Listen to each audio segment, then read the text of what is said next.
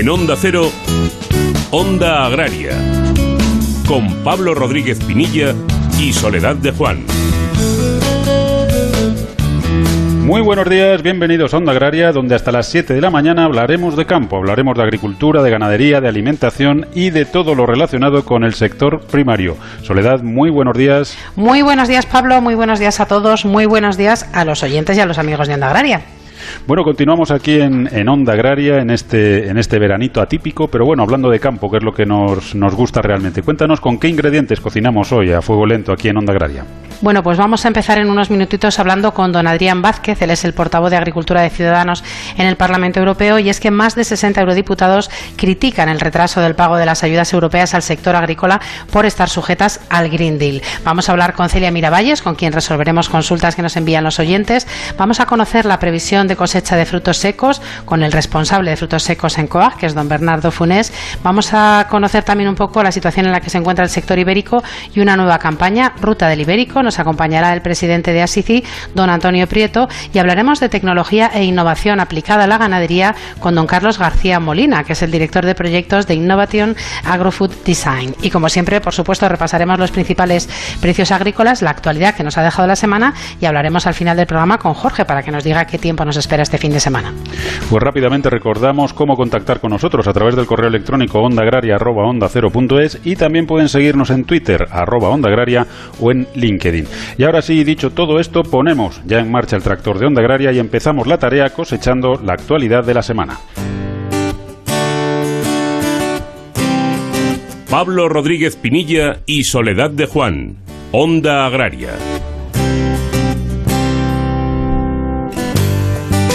Felipe VI, durante su estancia en Murcia, donde visitó una cooperativa hortofrutícola en la localidad de Cieza, transmitió gratitud y reconocimiento al sector del campo por su tarea en la pandemia y expresó confianza en el futuro ante la crisis al mostrarse convencido de que el país va a salir adelante.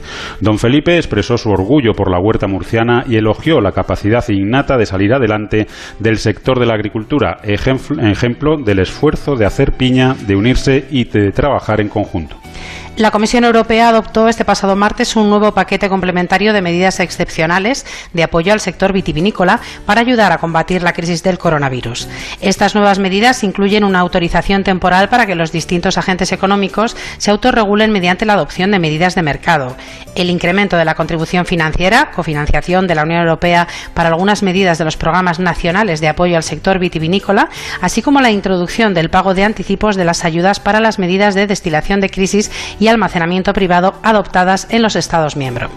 La Comisión Europea y Mauritania prolongan por un año, hasta el 15 de noviembre de 2021, el acuerdo pesquero que supondrá la continuidad en el caladero de 50 buques españoles.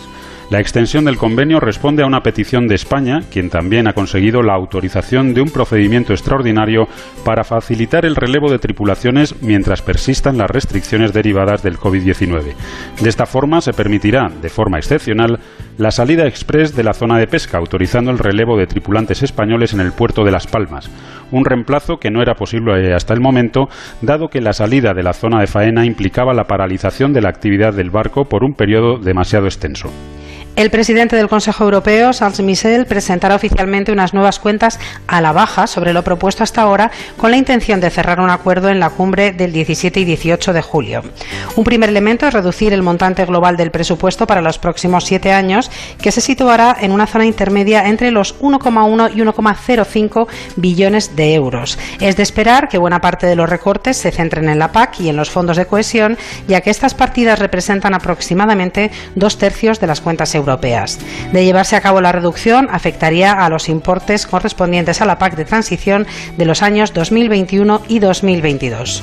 FEPEX, en el proceso de información pública abierto esta semana para el proyecto de Real Decreto por el que se establecen los requisitos para conceder subvenciones al sector de flor cortada y de planta ornamental, considera que se deben modificar aspectos como la ampliación de la ayuda máxima fijada por explotación y el plazo fijado para acreditar la destrucción de mercancía. Los beneficiarios serán los titulares de explotaciones que acrediten la destrucción de producción entre las fechas indicadas. Para documentar la cantidad de flor o planta de la que se hayan deshecho, los interesados podrán servirse de actas notariales, certificados o informes de técnicos competentes o entidades de certificación acreditadas u otros que las comunidades autónomas puedan articular, siempre con el fin de que quede acreditada la destrucción.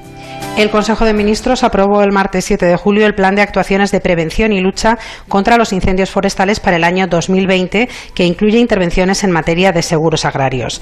El Plan de Seguros Agrarios Combinados permite cubrir el riesgo de incendio para las producciones asegurables, tanto agrícolas como ganaderas, en la totalidad de líneas de seguros. Dentro de los seguros de explotaciones forestales se ofrece cobertura a las masas forestales de titularidad privada, tanto de especies arbóreas sobre terrenos agrícolas y forestales como de especies arbustivas forestadas sobre tierras agrícolas. El plan aprobado, en el que participan 12 ministerios con cargo a sus presupuestos, contará con 1.400 militares, 18 aviones pertenecientes al Ministerio de Defensa y al de Transición Ecológica y Reto Demográfico, a los que se suman los medios contratados a operadoras privadas, con un total de 73 aeronaves. Y finalizamos con datos sobre agricultura ecológica. Según el avance de datos provisionales del Ministerio de Agricultura, Pesca y Alimentación, en 2019 la superficie dedicada a la producción ecológica en España se situó en 2.355.000 hectáreas, un 4,8% más respecto a 2018, suponiendo el 9,3% de la superficie agraria útil.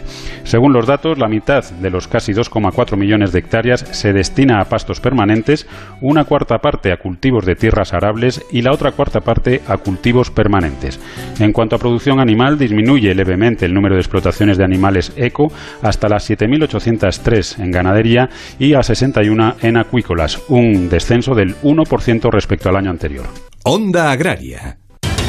La actualidad no para por eso los fines de semana también te acercamos todas las noticias. Esto es lo que está pasando ahí fuera. Pedro Sánchez, que este sábado recibía una oferta que se ha permitido rechazar y envía también un recado. desde México, Mamen, no llegan buenas noticias. Y seguramente estemos hablando de una de las imágenes de que se habla hoy en otros lugares del planeta. Rusia, Xavi Colás. En Rusia se acabó lo de fumar. Estamos ya en el Reino Unido con Celia Maza. El Partido Conservador inicia. Vamos ahora hasta Italia, Darío Menor. La sentencia del Tribunal Constitucional. Y cerramos en Israel Israel con Hanna Beris. En Israel la semana que termina ha sido muy política. Noticias fin de semana con Juan Diego Guerrero. Sábados y domingos a las 7 de la mañana y a las 2 de la tarde. Te mereces esta radio. Onda Cero, tu radio. Onda Agraria.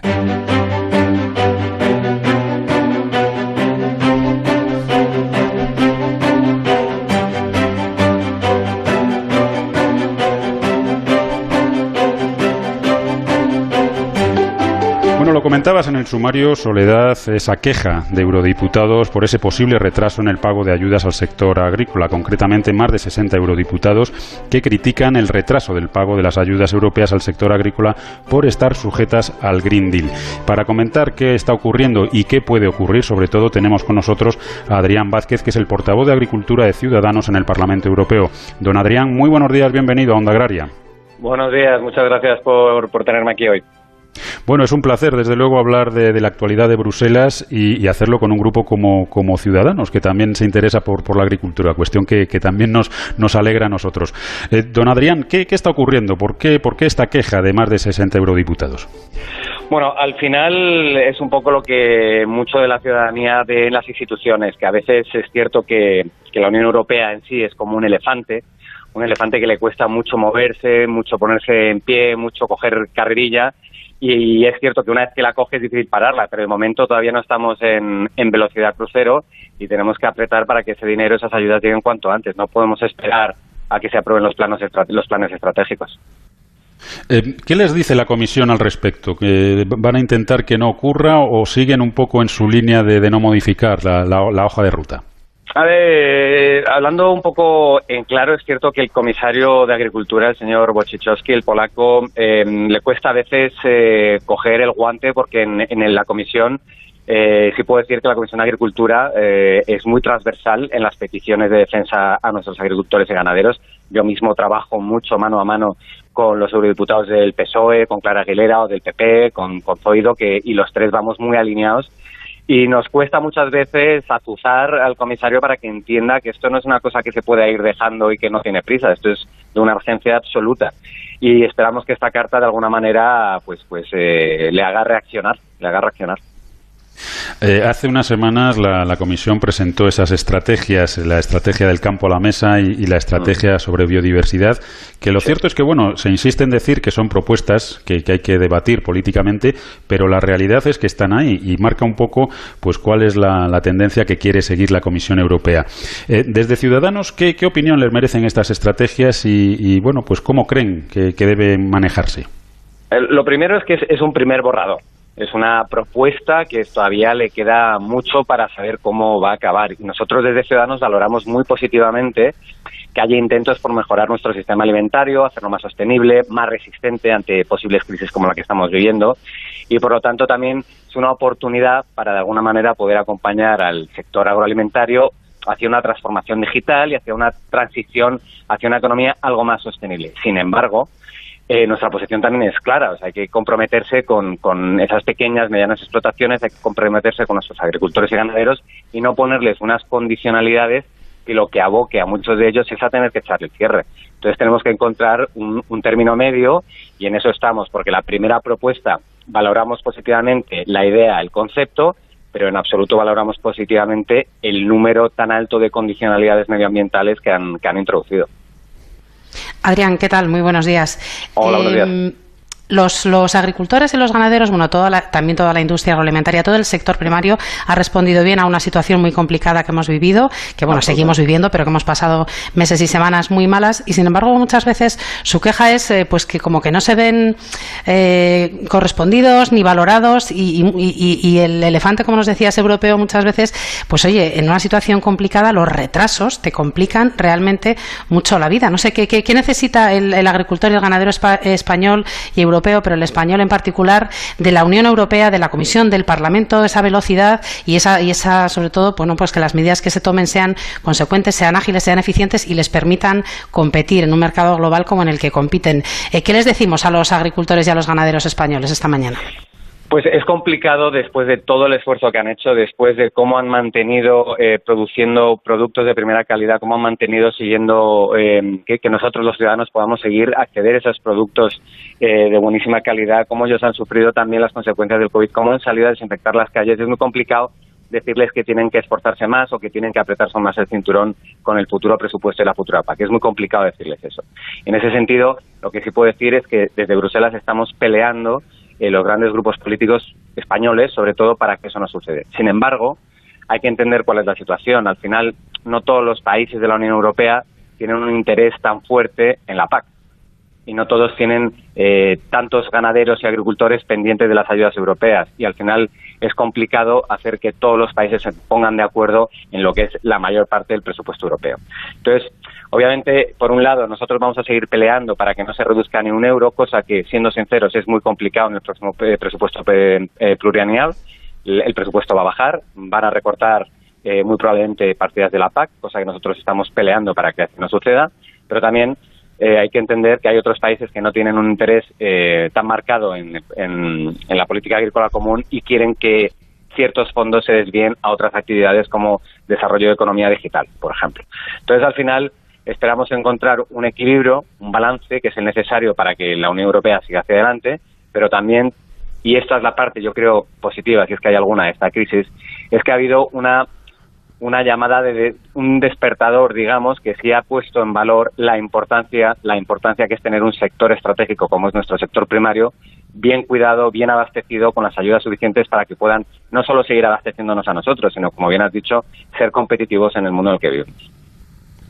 Don Adrián, eh, estando de acuerdo en todo lo que nos comenta, eh, lo que ocurre es que la Comisión Europea tiene también una forma muy peculiar de agradecer el papel del sector agroalimentario en, toda esta crisis, porque cuando parecía incluso que se iba a levantar la mano y que se iba a poner más medios y que esas reducciones de presupuesto no iban a ser tales, pues un poco dándose cuenta de ese papel estratégico, ha sido cuando la Comisión ha presentado precisamente esas estrategias que, bueno, en el futuro se verá, pero a primera vista lo que hacen es reducir materias primas insumos, perdón, fitosanitarios, herbicidas, todo tipo de herramientas que son necesarias para ser productivos y sobre todo para ser competitivos con los productos que vienen de fuera. Entonces, muchas veces la Comisión Europea también lanza un, mensaje contradictorio al, sector. Al final, también la Comisión Europea juega en, dos direcciones. Y, y, yo lo voy a decir con nombres y apellidos. Ha sido el vicepresidente de la Comisión Europea, el señor Timmermans, quien ha empujado más eh, estos planes estratégicos y esta estrategia de la granja a la mesa, donde, como muy bien dices, se están cargando las, las medicinas de las plantas, por decirlo eh, eh, básicamente. Y eso tampoco lo podemos permitir. Lo hemos, nos hemos quejado desde la Comisión de Agricultura, pero también es lo mismo que siempre, es el equilibrio. Tenemos otra comisión que es la de Medio Ambiente, tenemos muchos partidos políticos que lo que quieren es llevar una agenda excesivamente verde, si ustedes me preguntan. Nosotros apoyamos absolutamente que hay que ir hacia una hacia un campo más sostenible, pero nuestros agricultores y ganaderos son los primeros que quieren eso. Pero se lo tenemos que hacer con tiempo, de manera con una transición, preguntándoles, porque la granja a la mesa, y es la primera queja que tenemos del sector con el que yo hablo casi a diario, es que nadie le está preguntando. El señor Timmermans ha puesto una serie de medidas, el tema de los quinosanitarios es, es, es paradigmático, sin haberles preguntado. Y esa es la principal queja que nosotros hemos puesto. Y por eso también incido en lo primero que he dicho hoy. Esto es una primera propuesta es un primer proyecto que todavía necesita mucho recorrido y mucha enmienda para que salga adelante. Y ahí nosotros vamos a estar dando la batalla.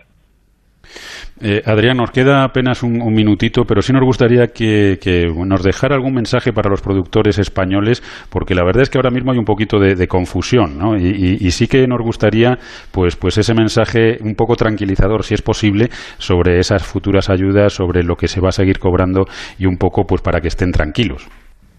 Pues yo lo que lo que diría es que sí se ha conseguido que la Comisión, eh, con los fondos extraordinarios, con el fondo del Next Generation Unión Europea, que se adoptó el 27 de mayo, sí ha entendido que el sector necesita ayudas directas, más ayudas, no solo más allá de la PAC, sino ayudas directas para superar la crisis.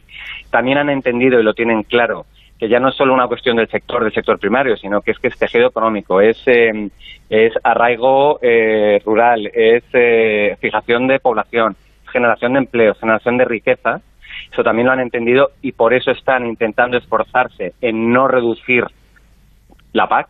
Esa es la gran pelea que estamos haciendo la mayoría de los estados del sur y numerosos eh, miembros de la Comisión Europea. Pero, sin embargo, también tenemos que ser conscientes de que esta crisis todavía no hemos visto el final de la misma.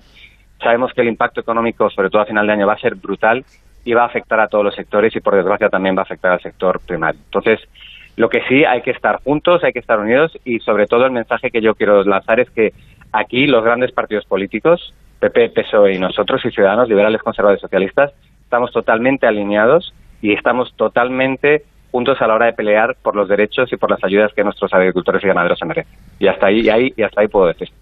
Vamos a ver cómo va. Pues, estaremos atentos, esperemos, esperemos que, vaya así, que realmente, bueno, pues estas medidas terminen siendo favorables para, nuestros productores. Adrián Vázquez, portavoz de Agricultura de Ciudadanos en el Parlamento Europeo, muchísimas gracias por habernos acompañado y muchas gracias por defender al campo español en, en Bruselas. Un saludo y hasta otro día. Gracias a vosotros, un saludo.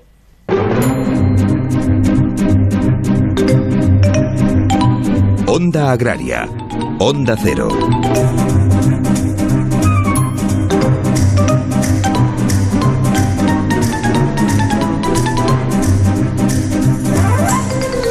Bueno, lo cierto, Soledad, es que en la Comisión Europea nos tiene acostumbrados a, estas etapas de, confusión y, a estas etapas de un poco de zozobra ¿no? en el sector. Y, bueno, pues esperemos a ver, confiemos en, la labor de, ese Parlamento, confiemos en los eurodiputados españoles que sean capaces pues de transmitir la importancia de, un sector estratégico en todos los sentidos, en el económico, en el social y, por supuesto, en el medioambiental, que tanto le preocupa a la Comisión Europea. Y una parte importante, eh, pues que vayan unidos defendiendo el sector, porque si no, la verdad es que no hay manera. Pues hemos repasado esta situación complicada de la que seguiremos hablando durante los próximos meses, por supuesto, porque hay mucha negociación por delante, pero queremos conocer ahora la previsión de cosecha de frutos secos, en concreto vamos a hablar de almendra, y nos acompaña el responsable de frutos secos de COAG, que es don Bernardo Funes. Bernardo, muy buenos días y bienvenido a Onda Agraria.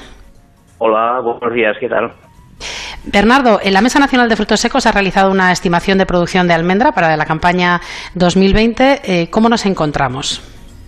Bueno, eh, lo que sí se constata es un importante aumento eh, de, producción. Eh, bueno, también hay que comentar que este año ya se ha cambiado el sistema de, previsión de cosecha. es totalmente ya diferente a otros años. Otros años se hacía sobre unos cálculos de hectáreas y este año ya se ha ido pues a lo que sería declaración PAC y la, registrada en, en ¿no? se han sacado 118 hectáreas de, de, cultivo, que es que vamos a decir intensivo, que recién plantado, que no está en producción, y bueno, eh, aún así, pues ya te digo, estamos sobre las 95.000 eh, eh, toneladas de, producción.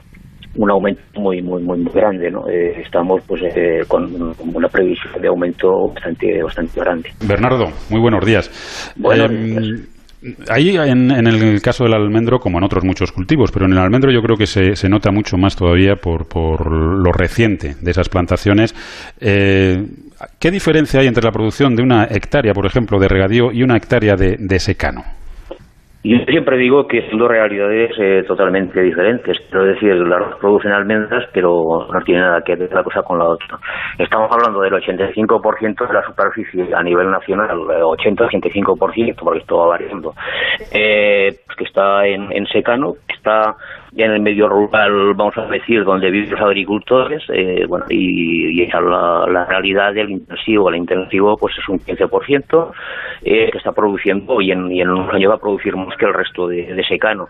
Eh, las producciones son totalmente diferentes, estamos hablando de producciones en secano que puedan rondar, eh, no sé, pues a lo mejor los 400, 500 kilos de almendra cáscara por hectárea y el, intensivo pues se va a los 4.000 kilos, 4.000 y, y algo de kilos, 5.000 kilos de almendra cáscara. Eh, eso es una, diferencia muy, muy, muy grande, ¿no? Evidentemente eh, es totalmente diferente y es lo que la Administración tiene que contemplar, que son dos realidades y hay que priorizar sobre todo la protección de ese 80% de superficie que está en, secano y que está asentando la población en el medio rural. Esto es la realidad y evidentemente si no se hace esto pues va a quedar totalmente desconectado el sector. Ese 80% con, con los precios que están ahora en el mercado pues evidentemente ya pues prácticamente están un poco ya al borde del abismo. Bernardo, ¿cuáles son las principales zonas productoras? Bueno, está eh, Andalucía, eh, Castilla-La Mancha, Aragón, eh, bueno, de, todas de todo, el arco mediterráneo, pues bueno, tenemos tenemos el cultivo de, frutos secos, de la en este caso, que es un cultivo muy importante tanto económicamente como socialmente, ¿no? Vuelvo a decir que en muchas zonas es la base junto al olivo, pues de la economía agraria, ¿no? Nos decías de la importancia social que tiene este cultivo. ¿Los productores suelen ser grandes productores, pequeños productores? ¿Depende de las distintas comunidades autónomas? Sí, eso depende mucho de, la estructura de, las eh, producciones, vamos a decir, de las plantaciones. Eh, hay zonas que son productores medianos, eh, me refiero a explotaciones medianas, pues ahora lo que evidentemente se está poniendo ya en, intensivo porque son grandes, ya son explotaciones bastante bastante dimensionadas, bastante potentes. Pero en secano pues son medias, vamos a decir, explotaciones medias de, no sé, pues puede haber una, una media de 20 hectáreas, 25 en el total de la explotación, ¿eh? no, no por no fincas, sino total de explotación. Eh, pero bueno, es, es, importantísimo el cultivo y evidentemente eh, tenemos que, proteger ese tipo de cultivo porque si no, evidentemente el abandono va a ser, va a ser total, ¿no? La verdad que es fundamental también la parte social de, los cultivos, no solo la, económica, la, social es, imprescindible y en ese sentido, pues es una lo primero que tenemos que hacer para luchar contra el despoblamiento, ¿no? El, mantener a los productores que, tenemos allí y luego ya una vez mantenidos llevaremos a otros, pero de momento vamos a mantener los que tenemos, pues si tenemos, si no tendríamos dos problemas. Eh, Bernardo, conocemos eh, más o menos esta estimación de, cosecha para, para España. Eh, ¿Se tiene una previsión de lo que puede ser a nivel mundial? Sí, hay, hay un gran aumento, sobre todo el que, que ha marcado, ha marcado junto a la subida también, eh, evidentemente, de la producción española ha sido la producción californiana, que es la que está, la que está marcando a nivel mundial pues todos los precios, ¿no? Esto unido con el COVID, pues que ha ralentizado las operaciones pues de exportación y bueno ha retrasado mucho el tema. Hay, hay países como China, pues que bueno empiezan a importar otra vez almendras, pero evidentemente no a los niveles que estaban anteriormente. Junto a la subida de la producción de California, más eh, la, puesta en marcha de, las nuevas hectáreas de intensivo, pues bueno, pues ha, mostrado a, los precios del sector a, unos niveles pues de hace 10 años, estamos hablando más de 10 años. Eh, es un verdadero desastre porque ahora fíjate, en, en un año eh, escaso, pues ha perdido el 30 el 40% de, de, del precio de la, de la común, vamos a decir, sobre todo estamos hablando de, precio en producción convencional, la ecológica no, la bajada no ha sido tan tan importante. Eh, bueno, es una realidad que evidentemente pues vamos un poco a remolque de lo que los precios que marca, que marca California y bueno, y también hay que, hay que dejar de, lado pues que el sector de frutos secos es un, es un mercado muy especulativo. aquí en España, pues bueno, pues también hay que hay que ver cómo pues hay un sector eh, industrial que se está pues, eh, totalmente eh, a expensas de, aumentar la producción. Eh, muchas veces en la mesa pues hay tensiones, pues porque muchas veces pues están tirando hacia arriba las producciones cuando en realidad a lo mejor no son tantas como los, miles de toneladas como en algunos. bueno, es la realidad que hay en el sector, evidentemente pues un poco hay que sacar la realidad de producción, por lo que a algunos les interesa a lo mejor que pueda que pueda bueno, pues Bernardo, muchísimas gracias por, por, habernos acompañado esta mañana, sobre todo por estos datos y este análisis de la situación eh, de frutos secos en el caso concreto de, la almendra. Muchísimas gracias, como te decía, y hasta otra ocasión, que sigamos hablando de, campo, como hacemos siempre. Un saludo. Gracias, gracias a vosotros. Un abrazo. Un saludo. Onda Agraria.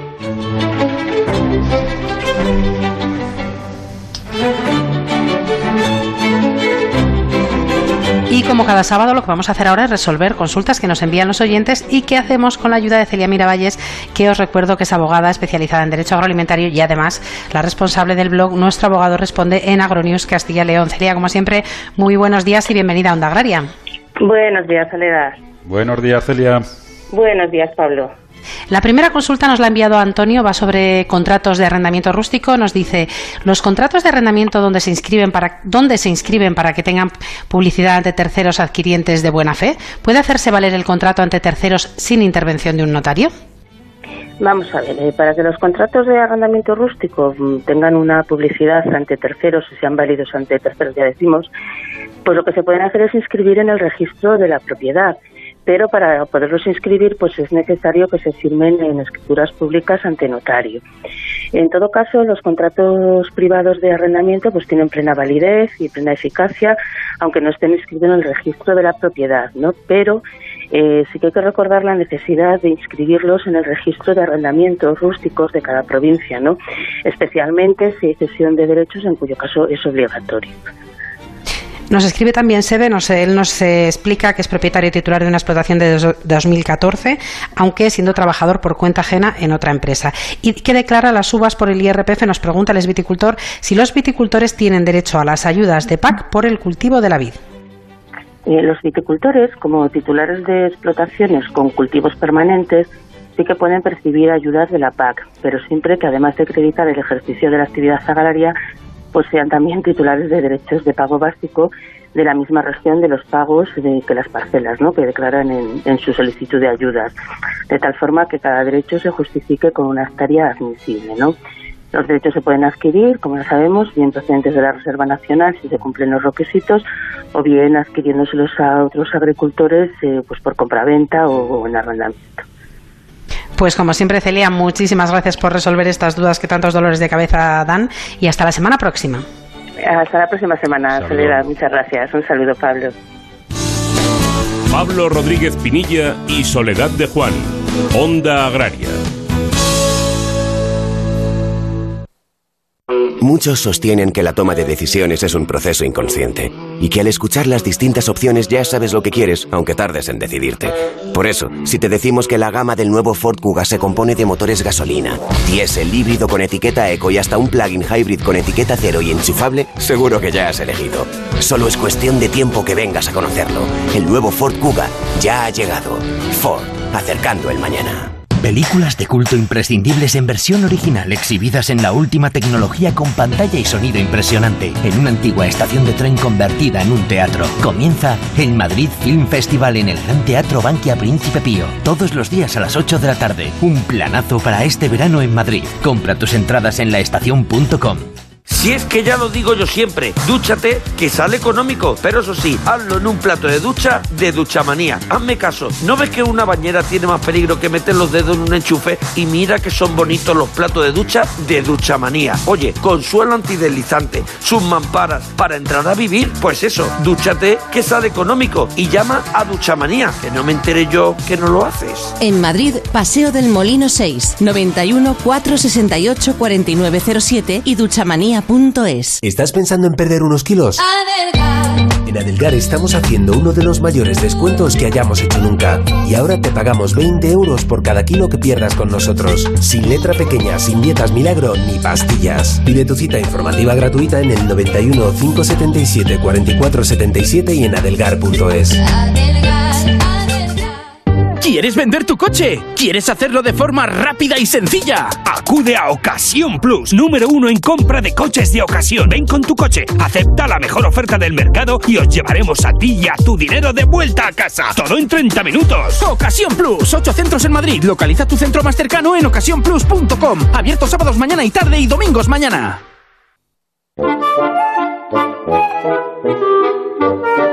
Pablo Rodríguez Pinilla y Soledad de Juan. Onda Agraria.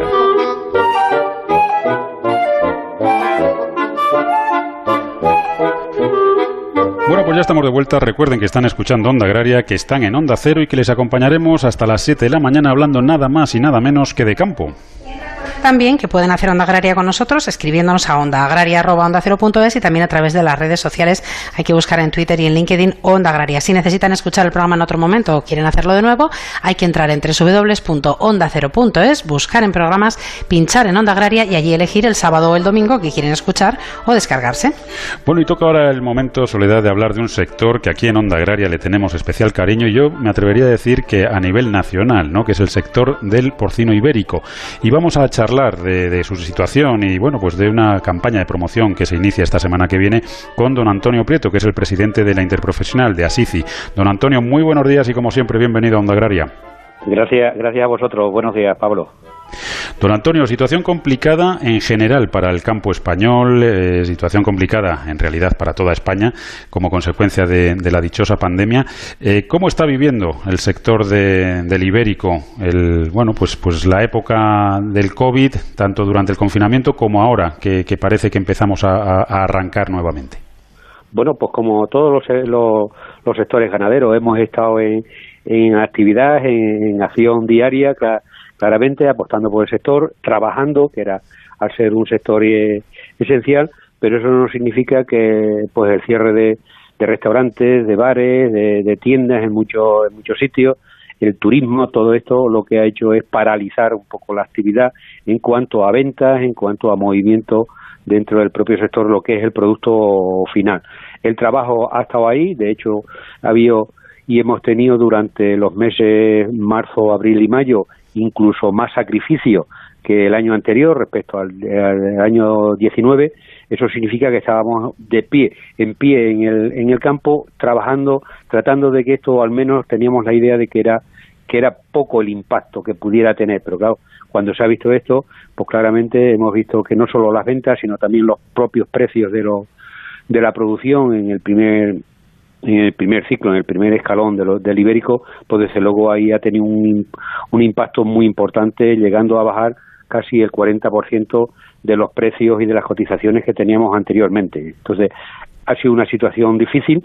Hemos seguido, eh, hemos tenido confianza en recuperar, la seguimos teniendo con esto que comentaba que vamos a, a tratar de hacer en los próximos meses, que es una gran campaña de hacia el consumo, hacia incentivar un poquito más el consumo. Antonio, ¿qué tal? Muy buenos días. Pues vamos a hablar entonces esta mañana de esa campaña, Ruta del Ibérico. ¿Cuándo inicia y a quién va dirigida fundamentalmente? ¿Qué es lo que queremos transmitir al consumidor? Bueno, desde el primer día, como lo que vimos que aquí eh, se había perdido el consumo. Entonces, la primera campaña no es ya decir lo que hace la interprofesional, los productos que tenemos, los precintos, como bien sabéis, que hemos estado haciendo, sino ahora tenemos que ir a una campaña totalmente muy agresiva de cara al consumidor al consumidor final y al consumidor, en este caso, de cara a la restauración, que posiblemente ha sido el sector que más ha sufrido al tener que paralizar parar totalmente su actividad. Entonces, lo que hemos querido hacer es un convenio que hemos hecho con, con hostelería a nivel nacional, con la federación, con la, Federación de Empresarios de Hostelería, y ahí lo que vamos a reforzar, vamos a, a, dar producto ibérico a estos restaurantes, a, a 2.500 restaurantes, para que incentiven ese, para que llamemos al consumidor a que vuelva a, a ir a, a, los sitios tradicionales, a bares, a restaurantes, a hoteles, y que ahí tengamos un consumo normalizado en cuanto al producto ibérico. Antonio, la campaña empieza en Madrid el día 14, pero eh, va a ser una campaña a nivel nacional. Sí, es una campaña eh, a nivel nacional que tiene diferentes acciones. Eh, queremos las dos grandes iniciativas es Canal Oreca, como, como he explicado, vamos a, a, repartir más de un millón de, de tapas ibérico en más de 2.400 bares, restaurantes, como decía, pero también vamos a tener una segunda parte también muy muy interesante que son los detallistas de la carne.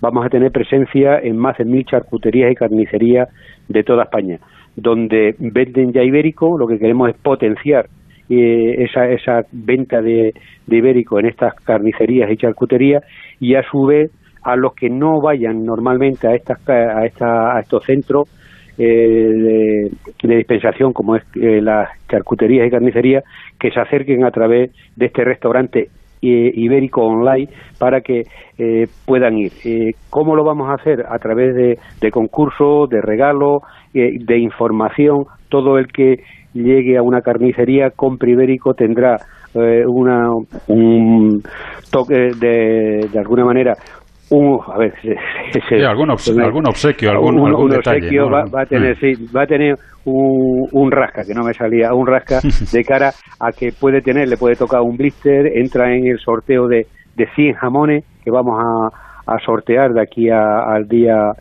al día 22 de diciembre. Todo eso en función también de una conexión eh, por internet con 50 chefs eh, de toda España que nos, que nos van a hacer eh, recetas de productos que vamos a mandar eh, previamente a estos a estos che, ellos lo hacen y con una doble versión. Primero, que estén comiendo jamón cuando están haciendo esta receta y con carne fresca de ibérico cuando elaboran su receta. Esto se colgará en sus perfiles, en, su, en sus redes, que irá a todo el mundo. Lo, y ahí estamos haciendo dos cosas fundamentalmente. Incentivar ese consumo y facilitar al consumidor normal que hay un gran che que nos está elaborando un plato con producto ibérico y de ahí pueda también tener esa, ese enganche gastronómico, como decía, de elaboración, de sabor, de, de volver un poco a confiar en la restauración, en el consumo y en este caso, bueno, en lo que son recetas, recetas culinarias. Pues seguro, seguro que la, campaña es todo un éxito. La verdad es que el sector se lo merece, ya no solamente el sector del, del ibérico, sino por supuesto el sector de la restauración, el sector de la, de la, del canal Oreca, que lo ha pasado francamente mal, como, como nos comentaba. Pues no nos queda más, eh, Antonio, que agradecer, como siempre, que, que nos haya acompañado aquí en, en, Onda Agraria y desearle lo mejor del mundo a un, a un sector muy querido, un sector muy español y un sector que desde luego pues produce con calidad y que es un placer el degustar esos productos y además te dan un rasca para que ganes un jamón, pues entonces apaga y vámonos. Yo voy a ser el, primero que vaya a, a, mi, a mi mercado a, a, coger esos, esos rascas. Un abrazo y hasta otro día, Antonio. Gracias. Os esperamos el martes en el inicio y la puesta en marcha de este virtual restaurante ibérico. Allí estaremos. Un saludo. Este sábado queremos volver porque se lo merecen. A partir de las 8 de la mañana, por fin no es lunes, desde el Hospital Gregorio Marañón. Estaremos con los que vivieron la COVID-19 en primera persona.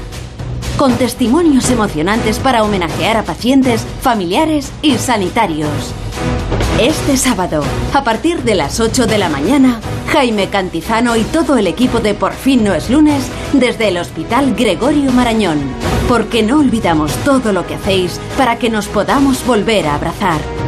Te mereces esta radio. Onda Cero, tu radio.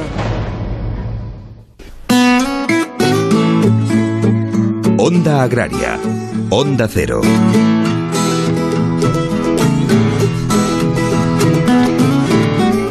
Y vamos a hablar ahora, Pablo, de tecnología y de innovación aplicada a la ganadería. Nos acompaña esta mañana don Carlos García Molina, que es el director de proyectos de Innovative Agrofood Design. Carlos, muy buenos días y bienvenido a Onda Agraria.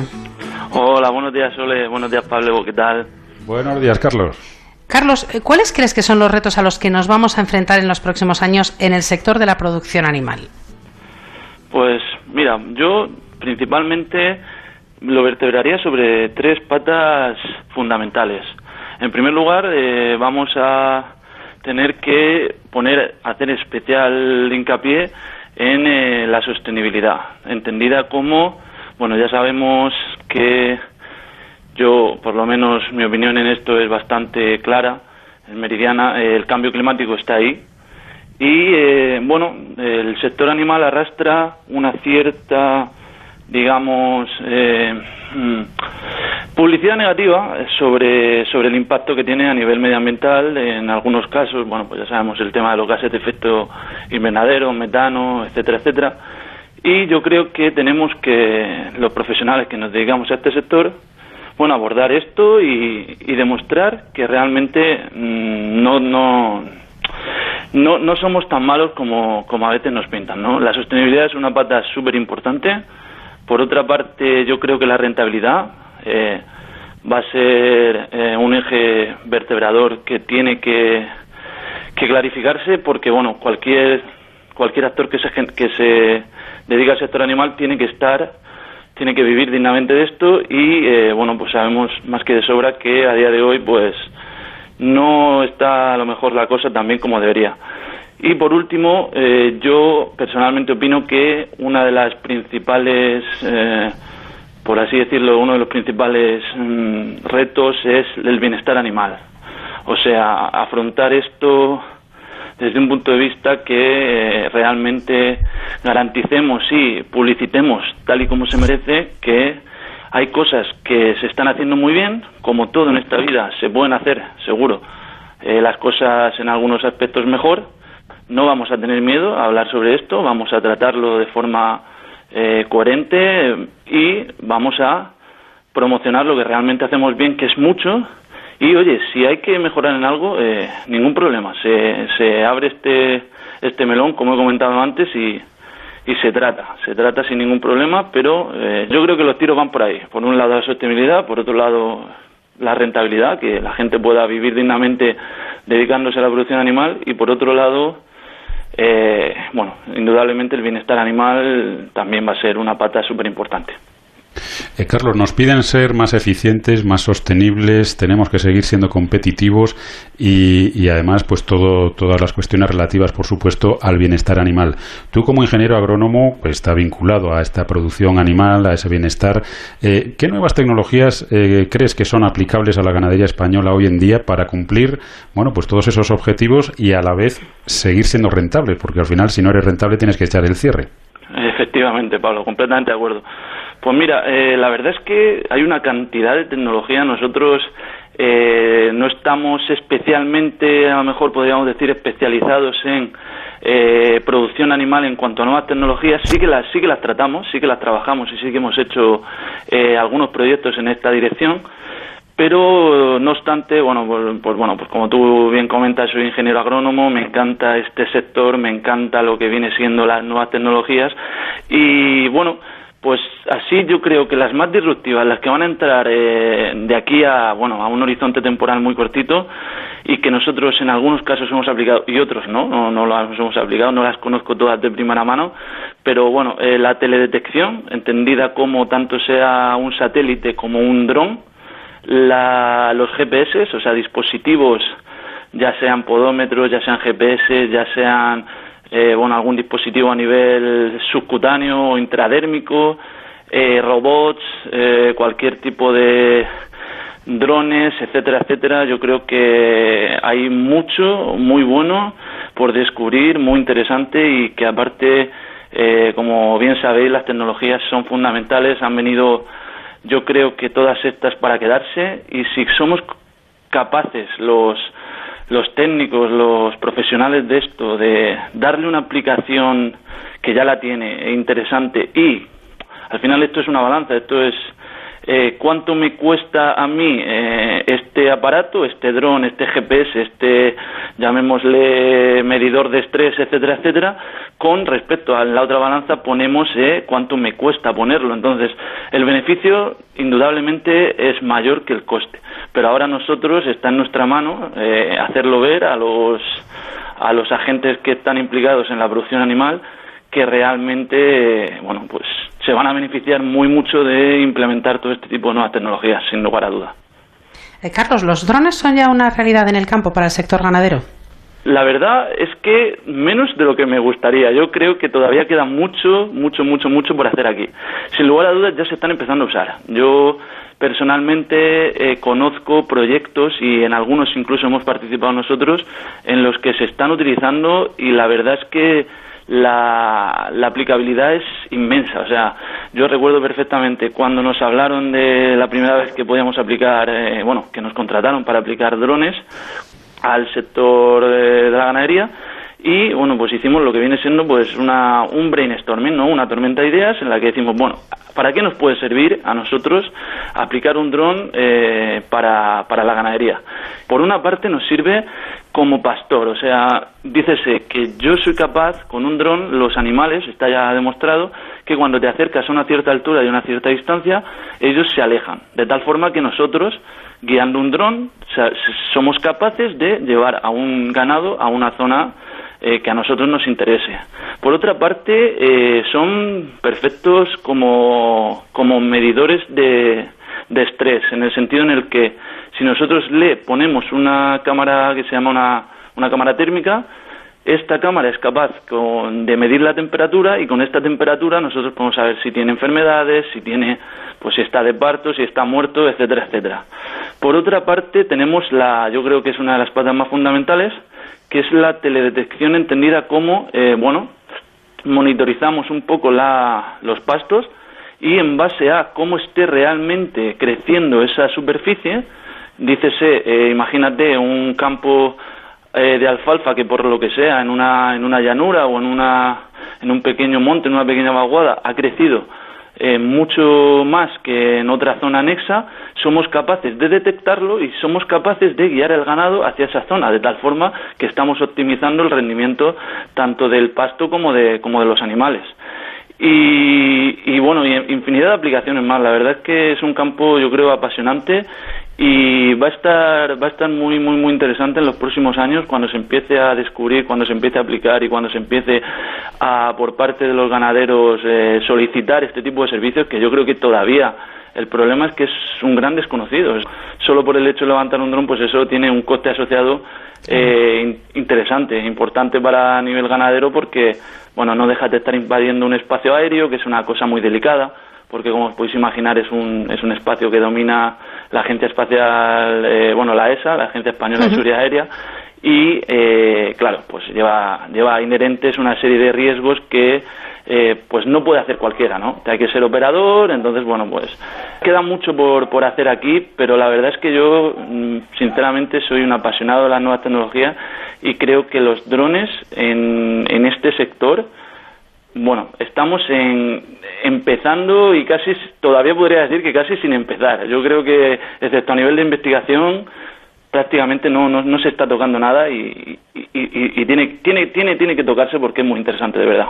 Queda mucho camino por recorrer y eso es que estábamos hablando únicamente de las aplicaciones de los drones, Carlos, pero son muchas las tecnologías de las que podríamos hablar. A mí me gustaría invitarte a que nos acompañaras el próximo sábado, porque hemos dejado muchas cosas que nos gustaría que nos contaras y muy interesantes para nuestros oyentes, tanto ganaderos como no ganaderos, pero se nos acaba el tiempo. ¿Qué te parece si el próximo fin de semana seguimos hablando de innovación y tecnología aplicada a la ganadería? Ningún problema, Sole. Yo encantado. Aquí me tenéis para lo que necesitéis un placer de verdad que me hayáis contado conmigo y en todo lo que pueda ayudar y en todo lo que pueda eh, ilustrar un poco este cambio de paradigma que nos viene y que, seguro que va a ser muy positivo para todos los agentes que estamos involucrados en este sector, eh, podéis contar conmigo. Pues hasta el próximo sábado entonces, Carlos. Un saludo y gracias. Un saludo, muchas gracias. Hasta luego. Fertiberia, líder en fertilizantes, le acerca la información de los mercados agrícolas.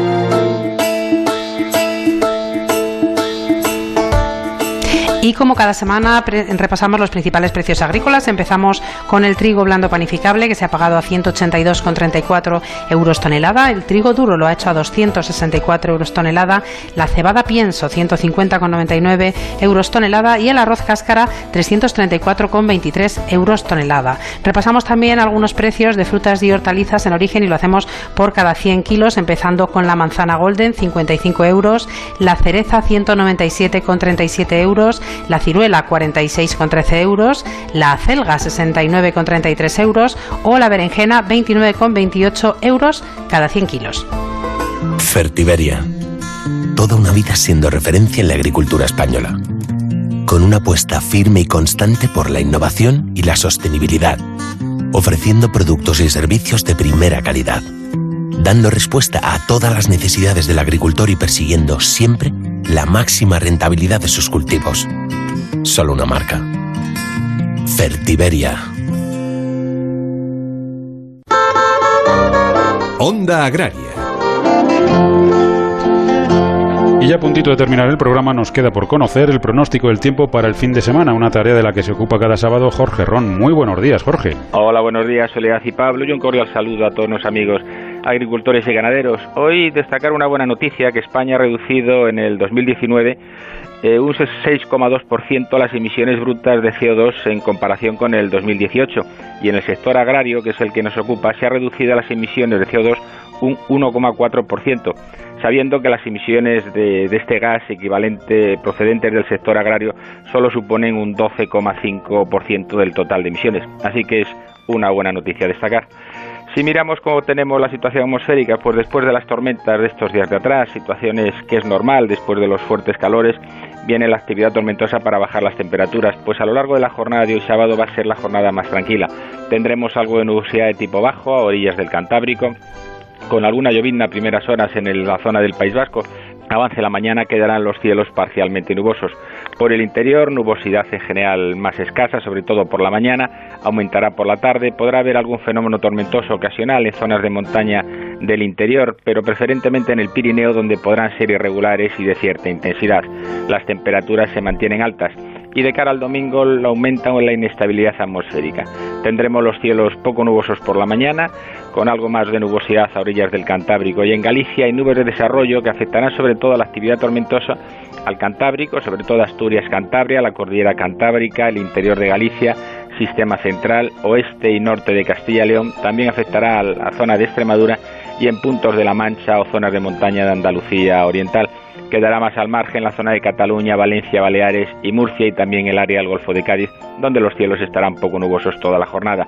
Referente a las temperaturas, seguirán esos altos valores durante el fin de semana, descendiendo ligeramente, sobre todo los valores diurnos, en el oeste, sobre todo Castilla, León, Galicia, en el Cantábrico y en Extremadura, y seguirán altos Valencia, Murcia, Andalucía Oriental, las Baleares y también en Cataluña. Así que, como ves, sábado más tranquilo y domingo con más actividad tormentosa. Bueno, pues hasta aquí la previsión para el fin de semana. Jorge, que pases un buen sábado y mañana, domingo, nos cuentas la previsión para esta semana que viene. Sí, hablaremos una semana con un poquito de todo. Tampoco la actividad tormentosa será excesivamente alta y las altas temperaturas serán hacia final de semana. Pero hay que pensar que estamos en el mes de julio, estamos en verano y el calor aprieta, que también es lo normal está haciendo lo que tiene que hacer en esta, en esta época, ni más ni menos. Jorge, como siempre, muchas gracias por la información y hasta mañana. Hasta mañana. Onda Agraria. Onda Cero. Bueno, pues nos acabó el tiempo, pero solo por hoy, porque mañana de 6 a 7 de la mañana les esperamos aquí en Onda Agraria para seguir hablando de campo, hablaremos también de mar, del sector pesquero, con todos sus protagonistas. Nacho Arias estuvo en el control técnico a los mandos de la cosechadora. Soledad, que pases un buen sábado y hasta mañana. Hasta mañana a todos y feliz día. Ya saben que Onda Agraria es el programa para los que trabajan en el campo y para aquellos a los que les gustaría hacerlo. Nos vamos y recuerden que estén donde estén, díganlo. Yo escucho Onda Agraria. Les esperamos mañana domingo de 6 a 7 de la mañana aquí en Onda Cero, en Onda Agraria, para seguir hablando de campo y de mar.